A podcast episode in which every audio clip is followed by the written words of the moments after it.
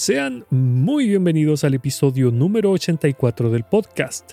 En este episodio quisiera hacer una meditación muy breve acerca del bautismo del Señor Jesús. Están escuchando Edificados en Cristo y mi nombre es Alexis. Este podcast tiene como objetivo que profundicemos en la palabra de Dios, que conozcamos más del Señor y que descubramos cómo podemos edificar nuestras vidas sobre la roca que es Cristo el Señor.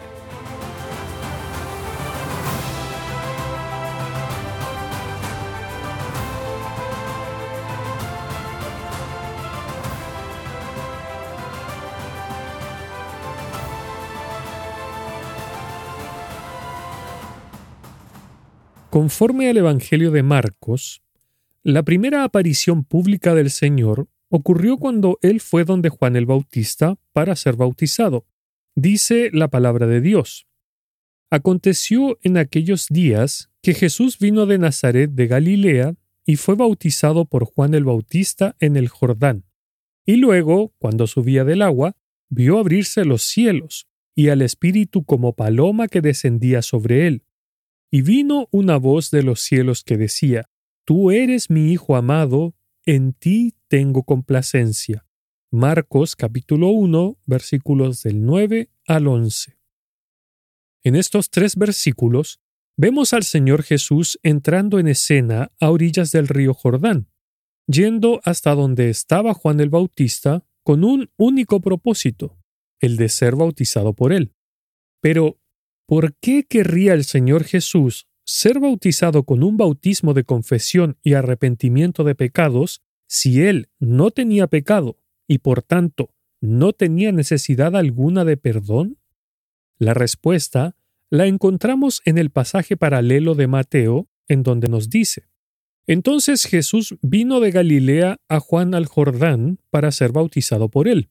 Mas Juan se le oponía diciendo, Yo necesito ser bautizado por ti, ¿y tú vienes a mí? Pero Jesús le respondió, Deja ahora, porque así conviene que cumplamos toda justicia. Entonces le dejó. Mateo capítulo 3 versículos del 13 al 15. Vemos entonces que el Señor se bautizó porque estaba cumpliendo a cabalidad todos los requerimientos de Dios. Es como si con este acto dijera públicamente, yo soy y seguiré siendo perfectamente obediente a todos los mandamientos de mi Padre. Y claro, no fue solamente este acto, sino que a través de los Evangelios podemos comprobar que durante toda su vida, y en conformidad con su perfección divina, el Señor Jesús cumplió completamente con toda la justicia divina. Pero volvamos a mirar el pasaje de Marcos. Los versos 10 y 11 dicen, Y luego, cuando subía del agua, vio abrirse los cielos, y al Espíritu como paloma que descendía sobre él, y vino una voz de los cielos que decía, Tú eres mi Hijo amado, en ti tengo complacencia. En estos dos versículos podemos ver dos cosas. La primera es que de la boca del Señor Jesús no se escuchó una confesión de pecado ni ningún tipo de arrepentimiento por sus actos, ya que era imposible conforme a lo que dice en su palabra, el cual no hizo pecado ni se halló engaño en su boca. Primera de Pedro capítulo 2 verso 22. No obstante, sí vemos una confesión aquí. Esto sería lo segundo. Acá vemos la confesión de Dios Padre diciendo que el Señor Jesús era su Hijo, y confirmando además la obediencia del Señor Jesús al decir que se complacía en Él, es decir, que hallaba deleite en su Hijo perfecto y sin mancha alguna. Esta confesión proviene de Dios Padre, pero también del Espíritu, y se hizo de manera tanto audible como visible al decir que el Señor Jesús era Dios humanado, el Mesías prometido. Porque cuando leemos que los cielos se abrieron y Dios Padre entró en escena, era la confirmación de que el Señor Jesús era aquel Mesías de origen divino, el ungido de Dios que había sido enviado conforme a las promesas y que no era un hombre como los demás. Si bien en las Escrituras encontramos un sinnúmero de profecías acerca del Señor Jesús, me gustaría mencionar un pasaje de Isaías en el capítulo 42, versículo 1, donde dice, He aquí mi siervo, yo le sostendré, mi escogido en quien mi alma tiene contentamiento. He puesto sobre él mi espíritu. Cuando conectamos este versículo con el pasaje que leí de Mateo capítulo 3 versículo 15, cuando el Señor Jesús le dijo a Juan el Bautista, Deja ahora porque así conviene que cumplamos toda justicia, podemos apreciar que probablemente el Señor estaba pensando en este pasaje de Isaías, pues debía cumplir lo que de él se había profetizado en antaño, demostrando así que él era aquel Mesías prometido. Ahora, si centramos nuestra atención en el hecho de que el Espíritu Santo haya descendido visiblemente sobre el Señor Jesús, era una declaración de parte del mismo Espíritu, diciendo que a través de él, el Señor Jesús pudo llevar a cabo todo su ministerio, porque fue en el poder y en la dirección del Espíritu que el Señor obró milagros y sanidades, dejándonos en claro que todo cuanto dijo e hizo el Señor provenía directamente de Dios. Digo esto porque el mismo Señor dijo, pero el que me envió es verdadero, y yo, lo que he oído de él, esto hablo al mundo. Juan capítulo 8, versículo 26. Pero volvamos al pasaje de Marcos. Dice el versículo 11, Y vino una voz de los cielos que decía, Tú eres mi Hijo amado, en ti tengo complacencia. Como ya he dicho, acá tenemos una declaración audible del Padre dando testimonio de su Hijo, porque fue el mismo Señor Jesús que dijo en Juan capítulo 8, verso 18, Yo soy el que doy testimonio de mí mismo, y el Padre que me envió da testimonio de mí. Y cuando las multitudes reunidas en aquel lugar, me refiero junto al Jordán, oyeron la voz de Dios Padre, fue como si el Padre estuviera diciéndoles, Este no es un hombre común y corriente, tampoco es un profeta u otro mensajero que yo les envío, sino que este es mi Hijo amado, el mensajero divino que ha sido ungido por el Espíritu Santo y que públicamente he declarado que Él es el divino y eterno Hijo de Dios. Resumiendo todo lo que he dicho hasta ahora, en el bautismo del Señor podemos ver al menos cuatro cosas. Un signo de obediencia a Dios, un signo de unción del Espíritu Santo, un símbolo del cumplimiento de toda la justicia divina por parte del Señor y un signo de divinidad, la cual fue confirmada por Dios Padre y el Espíritu Santo. Sin embargo, aún no respondo la pregunta más importante de todas.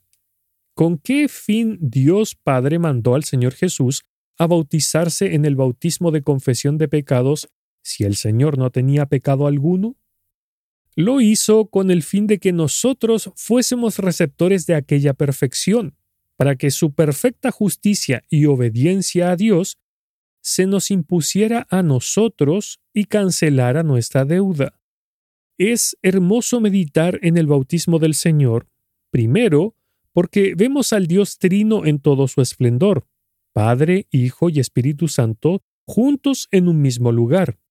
Y lo segundo que vemos al meditar en esto es que el Señor Jesús, a pesar de no tener pecados que confesar, ni tampoco nada de qué arrepentirse, de todas formas se bautizó con el fin de obedecer a su Padre, pensando en nosotros, ya que sus perfecciones nos fueron transferidas a nuestras cuentas impagas, por así decirlo, pagándolas completamente cuando creímos en el Señor Jesús como nuestro Salvador.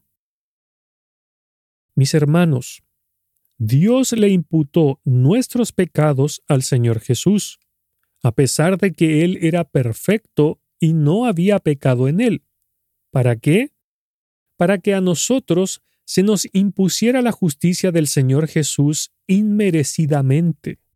Porque la muerte del Señor no solo fue completamente suficiente y perfectamente santa, que satisfizo tanto la justicia divina, como la ira de Dios contra sus criaturas pecadoras, sino que cada aspecto de su vida, incluido el bautismo, fue vivido cumpliendo los requerimientos divinos con el fin de cancelar nuestra deuda de pecado.